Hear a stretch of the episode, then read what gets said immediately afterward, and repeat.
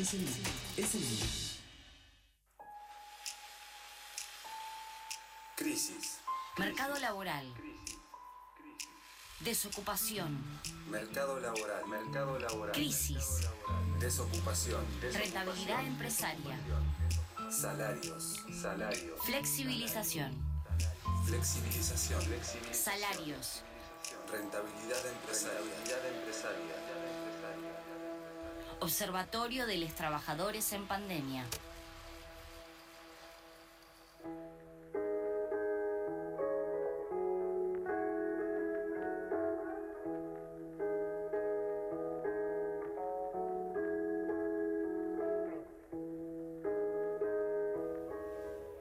Salarios. Salarios. Me encanta, me encanta, me gusta, me gusta, es como un tráiler de salarios. Estamos, Flexibilización. estamos eh, una vez más eh, por hablar con eh, Mariano de La Izquierda Diario. Hola Mariano, ¿cómo estás? Juan, ¿cómo te va? Bien, nos, va muy bien a mí y a eh, Chacha que Hola, llegamos- Mariano. escuchamos Hola, salarios y ¿cómo decimos, ¿qué, qué? ¿Salarios? ¿Dónde? ¿En blanco? Voy. En tiempo y forma. No soy caniche, pero tengo correa. No, no soy caniche, pero estoy. ¿De qué ¿Cómo vamos a hablar en, eh, en la columna de esta semana donde vamos a, a, eh, vamos a escuchar qué, qué nos pasa a los trabajadores? Tenemos un informe que está recién salido del, del horno, que salió publicado esta mañana del observatorio. En realidad es un dossier que compone eh, varias notas. Uno es un informe eh, estrictamente sobre los datos de los migrantes y migrantes eh, en el país. Eh, también hay, reseñas literarias, reseñas teóricas, un artículo, una traducción de un artículo de la revista Spectre y una entrevista con una investigadora y becaria doctoral de la Universidad de Oregon para hablar un poco de la situación de los migrantes, ¿no? En esta clave internacional y nacional, ¿no? Sobre todo teniendo en cuenta que la, situación de la inmigración volvió a estar eh, en la conversación pública a raíz de la crisis migratoria en Estados Unidos y las deportaciones masivas de miles de haitianos eh, que fueron deportados, eh, deportados a Haití. Y me parece que era un buen momento de, de abordar un fenómeno que es sumamente complejo y que obviamente no se puede hacer de manera exhaustiva, por lo menos no en- en términos de extensión en, en la columna, pero sí de, de linkear y de ir tocando algunos aspectos centrales para, para la comprensión del fenómeno migratorio. Me parece que hay algunos... No, no, sí, estaba eh, diciendo bien con lo que estos dos hechos que estás diciendo que pasaron justamente en estas semanas, ¿no? La deportación de haitianos y por el otro lado las manifestaciones en Chile. Exactamente, ¿no? Como el fenómeno, por un lado, de una respuesta racista y xenófoba en, la, en la deportación y por otro lado la manifestación que expresaba también lo mismo con una serie de- de estereotipos y de imputaciones de criminalización a los migrantes venezolanos en Chile, que fue bastante brutal también, que le quemaron sus pertenencias, los golpearon, etcétera, eh, con eh, también el aval de alguna manera del gobierno del gobierno chileno. Si les parece, digamos, en el plano global, para eh, empezar con algunos datos eh, del orden internacional que ayudan para pensar la, la- la magnitud de los flujos migratorios, eh, un primer elemento es que nunca antes en la historia de las migraciones se había alcanzado la, la amplitud y la profundidad que tienen en la actualidad los flujos migratorios y que hoy por hoy se calculan en 272 millones de personas.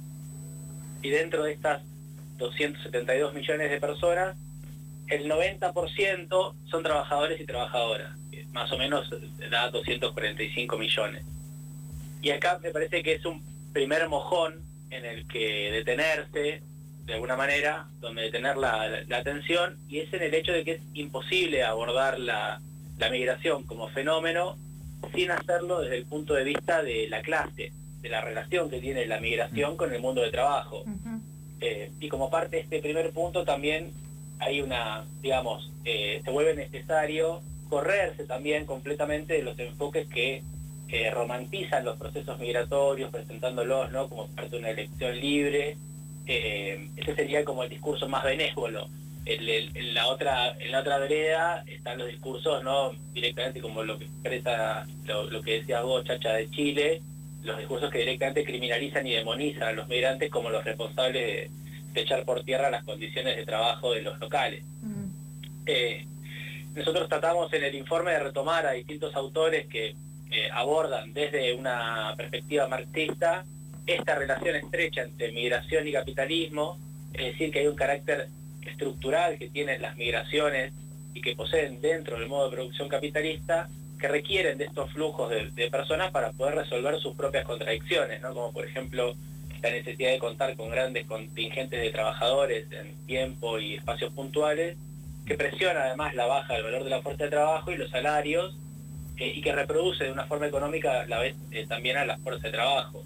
Esto sin mencionar además que es justamente el avance del capital el que genera parte de estos flujos migratorios vía desposesión, ¿no? que uno lo ve en las migraciones internas que expulsa trabajadores del campo hacia la ciudad, o también que las expulsa a esas personas, pero fuerza, fuerza a, a, a migrar fronteras afuera. Entonces ese carácter eh, de, de forzoso de las migraciones es sumamente relevante y es que emerge con, con- con fuerza y con brutalidad cuando uno ve los, las imágenes en la frontera estadounidense o mismo los relatos ¿no? de los haitianos que recorren miles y miles de, de kilómetros para intentar ingresar a Estados Unidos y bueno, ¿y cuál es la respuesta de Estados Unidos? Que además es, es re- responsable también ¿no? de parte de la crisis migratoria, por lo menos en lo que hace a la perspectiva política de Haití. Sí, Mariano, igual en esto que, que estás planteando, ¿no? De, bueno, obviamente las condiciones objetivas del sistema capitalista necesitan una cantidad de mano de obra, digamos, disponible para los diferentes sistemas productivos de diferentes regiones, ¿no? Pero también esto, si lo pensamos a nivel de, de accesibilidad a, a esos estados nacionales, no, la- las corrientes migratorias tienen un poco, están limitadas, digo, por la facilidad de acceso Sí. a, a estos estados nacionales. Digo que, que, por ejemplo, en Argentina, por suerte, tengamos una amplitud en cuanto a la recepción de, de personas de, de otros estados, eh, es muy distinto a lo que puede llegar a pasar en Estados Unidos. Sí, sí, absolutamente. También son políticas que van cambiando, ¿no? Virando eh, eh, por distintos periodos, pero también en función de esto, ¿no? De la capacidad y la necesidad también del capital de valorizar y de abaratar los costos de la Los fuerza de trabajo. Eh, por ejemplo, en Chile viene de recrudecer parte de la política migratoria Claro. en el último tiempo. Eh, bueno, Estados Unidos se había visto recrudecida bajo el, bajo la- la- el gobierno de Trump, pero sin embargo, lo que suponía ser algún tipo de cambio bajo la administración Biden se monta también no sobre, sobre una- un articulado legal de- del trumpismo para deportar a los haitianos, digamos, con el pretexto del COVID y del, Ujú. de cuidados sanitarios. Pero hay- diferencias en cuanto eh, a, la, a la magnitud que y los distintos, perdón, las, distintas regiones que demandan también más fuerza de trabajo migrante.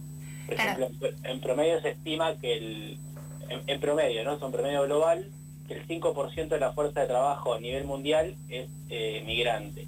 Pero también la distribución es bastante disímil. Por ejemplo, hay estados, países del, del Medio Oriente que tienen una composición de fuerza de trabajo migrante que es más del 40% del total. Mm. eh, ¿no? O sea que es muy disímil y, por ejemplo, incluso en Estados Unidos o en América del, del Norte en general, Estados Unidos y Canadá, eh, y también en la región de Europa Occidental, la composición es del 30% aproximadamente de la Sí. fuerza de trabajo migrante. Son los países que, centrales que los que más demandan esta fuerza de trabajo migrante, donde los flujos migratorios eh, llegan en oleadas más, más numerosas y se calcula que aproximadamente el 87% de los migrantes se encuentran en estos países de ingresos altos o ingresos medianos y altos y el 13% restante se ubica en países de ingresos medios, ingresos medios bajos, donde entran los países de América Latina y el Caribe, por ejemplo, por ejemplo Argentina. Mariano, hay algo que en- dentro de estas narrativas, ¿no? De estas oleadas que vos estás diciendo, se construye un poco la idea de flujos migratorios eh, homogéneos. ¿Esto, ¿Esto es así? No, no, no, justamente no es así porque porque el, el casi el 90% está concentrado en los países centrales, países imperialistas, y el- una, una parte muy minoritaria está en los países dependientes eh, eh, periféricos que tienen otros rasgos estructurales, ¿no? A pesar de que hay dinámicas similares, en general a la dinámica que, que absorben los países centrales de los países dependientes se llama una dinámica sur-norte, es decir, poblaciones nativas de, de países de ingresos bajos, de ingresos medios, que migran hacia los países centrales, pero tiene rasgos similares con lo que se denominan las, las oleadas o los flujos migratorios sur-sur, que se da entre países dependientes, por ejemplo, podemos pensar lo que pasa en Argentina, ¿no? que migran de países de la, de, región que están en peores condiciones de, de, empobrecimiento, pauperización, hacia otras economías con rasgos relativamente, en términos comparativos, más estables o más fuertes, como puede pensarse, por ejemplo, las oleadas migratorias que últimamente, en los últimos 10 años, hubo en Argentina, eh, países como Venezuela, eh, Perú, Colombia, Salvador, etcétera. Eh, también esa dinámica sur-sur, tiene rasgos que se pueden emparentar con la dinámica llamada sur-norte. Pienso, te, hago una, una, pregunta con respecto a los rasgos que se pueden emparentar. pienso que probablemente dentro de las migraciones sur-sur y de la sur-norte, algo que coincide es que esos trabajadores que se suman al mercado laboral, lo hacen en condiciones muy precarias y en condiciones de explotación eh, infrahumanas en general, ¿no? Tanto en países centrales como en países periféricos, digamos, en términos de centralidad. Sí, es, exactamente esa la, la, vía por la que se insertan los, los migrantes al, al, mercado de trabajo. Y es llamativo y un fenómeno que, que se da en Argentina, pero también a nivel global, que es que uno mira los indicadores y ve que la tasa de empleo para los migrantes es mayor que para los, los nativos o que para el promedio de la fuerza de trabajo. O sea, para, para clarificar, uno mira ¿no? la relación de la porción de los trabajadores migrantes que están disponibles para trabajar y su relación con los que están efectivamente ocupados, y esa proporción es mayor para los migrantes que para el promedio de la fuerza de trabajo. Eh, y lo mismo la, la desocupación, ¿no? que es menor en los migrantes en el conjunto de la fuerza de trabajo. Sí, hay que ver las condiciones también, ¿no? Claro, por eso por eso mismo. Entonces cuando uno uno ve eso y dice, bueno, pero como, esto es raro, digamos, es contrasentido, pero esto que decía Juan, justamente la forma en la que se inserta en el mercado de trabajo es con unos índices de informalidad altísimos, que se encuentran casi la mitad de la fuerza de trabajo migrante eh, asalariada, ocupada, accede al mercado de trabajo por vía de la informalidad, y niveles altísimos también de cuentapropismo o el autoempleo, que a su vez esconde las formas de, informalidad, que a derechos, que ya se sabe cuáles son, digamos, ausencia de protección legal, sindical, vacaciones pagas, aguinaldo y demás. Y todo eso hace ¿no? a, la, precariedad y que se corona cuando uno mira los salarios, que si uno ve el promedio salarial de los trabajadores migrantes en el país, eh, está en el orden de 26 mil pesos, o sea que es un tercio de, la, de lo necesario para cubrir la canasta básica total y está casi 10 mil pesos por debajo del promedio de la fuerza de trabajo nacional. No, tremendo. Y eh, Mariano, y si pensamos en, en, el género, digamos, de, las poblaciones migrantes, ¿que, que, tienen algún tipo de dato?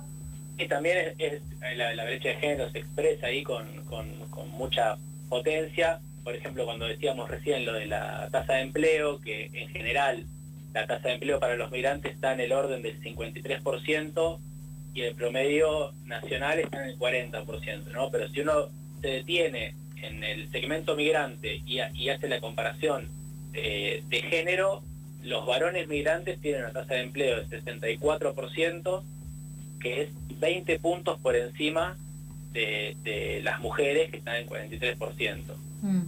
20 mm. puntos de diferencia en la tasa de empleo entre las mujeres migrantes y, los hombres migrantes. También se da un fenómeno ¿no? que es relativamente reciente, que es que empiezan a haber eh, mujeres que migran y que inauguran de alguna manera, digamos, el proceso de migración, que en general está muy linkeado ¿no? a familias que van migrando, este, que, van migrando por etapas de alguna manera y se incrementó eh, llamativamente el, caudal y el número de mujeres migrantes a nivel global y también en, Argentina. Se calcula hoy que la población migrante total en el país es de alrededor de 2 millones, de un poco más de 2 millones.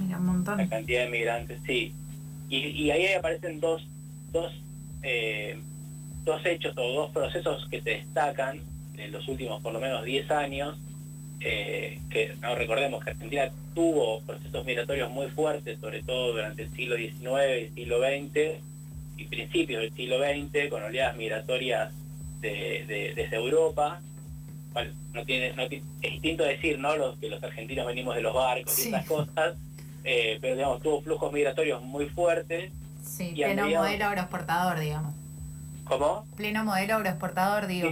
Claro, en, esa instancia, en esa instancia del, del, de la escala nacional, y a mediados del siglo XX eso se desacelera y empieza a crecer paulatinamente la, la migración de los de, desde países del cono sur, sobre todo países limítrofes, ¿no? Eso crece, se desacelera también, y estos dos fenómenos que se destacan de los últimos años es el crecimiento de, de algunas corrientes migratorias específicas de países limítrofes como la comunidad boliviana y la paraguaya, y el incremento de los flujos migratorios de países no limítrofes.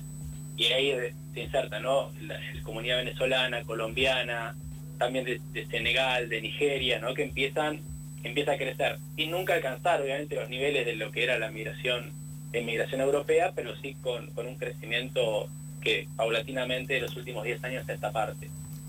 Eh, esto, que me, esto que hablaba acerca de cómo en, un momento aumentó, me parece que en los 90, recuerdo, eh, la, aumentó el flujo de inmigración eh, de Bolivia y de Paraguay, eh, había además una respuesta mediática a eso, que ahora estoy tratando de recordar cuál era la revista que había puesto en la tapa, algo así como invasión silenciosa o algo así, refiriéndose a la inmigración eh, boliviana, pero que tiene eh, una respuesta muy desde, desde un conservadurismo muy rancio, en donde, además, sumado a la xenofobia, al racismo, hay un discurso que está bastante manipulado mediáticamente, ¿no?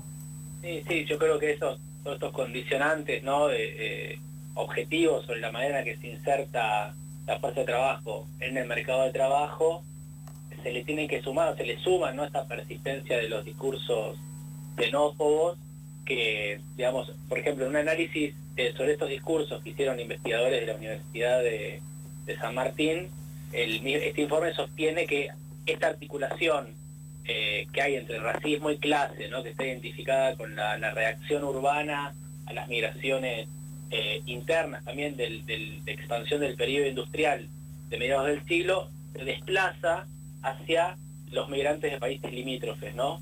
Entonces se transforma como en esta expresión específica de xenofobia, de rechazo a la nacionalidad diferenciada, pero estrictamente diferenciada de, países limítrofes, y empiezan a aparecer estas representaciones sobre los migrantes, ¿no? Que, que esto que decís vos, de invasión, ¿no? es una representación muy muy acabada de, la manera en la que paulatinamente se avanza o se invade algo, o la migración como que, trae personas vagas, o personas que ocupas, o delincuentes. y, que tampoco tiene que ver estrictamente con otras, otros estados nacionales, sino que también responden a, estas, digamos, migraciones internas, el famoso cabecita negra, si digamos, pensamos en, en, el, proceso histórico, que también sucedió, digamos, no tan solo es eh, estados eh, nacionales de, digamos, del Cono Sur, también es dentro del mismo Estado Nacional cuando hay personas de otras provincias.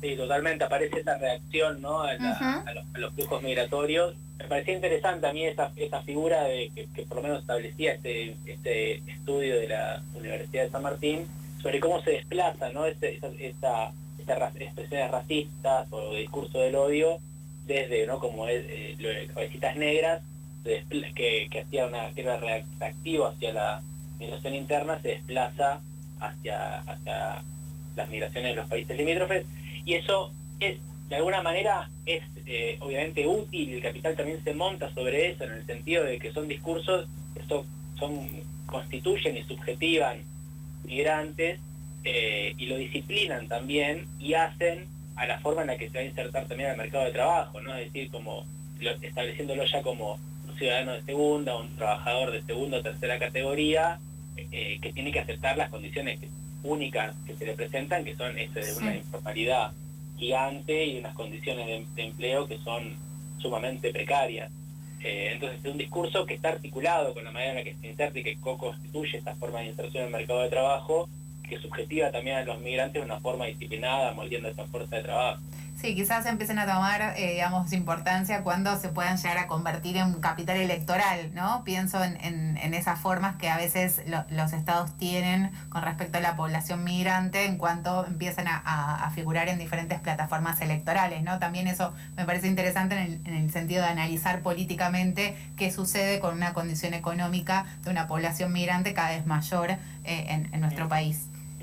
Sí, sí, de qué manera se dialoga con eso obviamente aparece un montón de, de oportunismo, eh, salvo para Pichetto, digamos, que mantiene... Claro, no, y Milei, o sea, bueno. todavía no se dio cuenta que pueden llegar a tener un par de votos, ¿no? Como... Pero, pero sí, y son justamente, eh, es el momento donde, por un lado, puede aparecer el oportunismo, pero también es el momento donde se pueden incluso recrudecer y amplificar estos discursos de odio claro. con todo lo de la, bueno, obviamente, las consecuencias que esto tiene. Sí, definitivamente. Eh, Mariano, te hago una pregunta que creo que lo dijiste al principio, pero para recordarnos, ¿dónde podemos acceder a este informe que hicieron? Y bueno, y hasta cuándo va a estar colgado, si es que tienen algún tipo de, de fecha o de periodo de caducidad. No, no, está, está constante para, para acceder en la izquierda diario.com.ar, ahí te, está en la, en, en la portada todas las, las partes del informe el informe, pero también la entrevista. La entrevista es sumamente recomendable porque aborda justamente la forma co-constitutiva de las emociones en la inserción del mercado de trabajo y en las, en las condiciones de empleo. Eh, y también las pueden encontrar en Instagram, en Observatorio Trabajadores Lead. Estaba buscando mientras hablaba. no, se, no se notó, Mariano. Observatorio Trabajadores Lead es el Instagram del, del observatorio y ahí están colgadas todas las, las notas. Muchísimas gracias, Mariano. Entonces vamos a estar eh, mirando esto y siguiendo eh, atentos y atentas a eh, cómo, cómo progresa además en los medios esta representación. Dale, dale, Juan. Bueno, les mando un abrazo grande y nos encontramos en 15 días.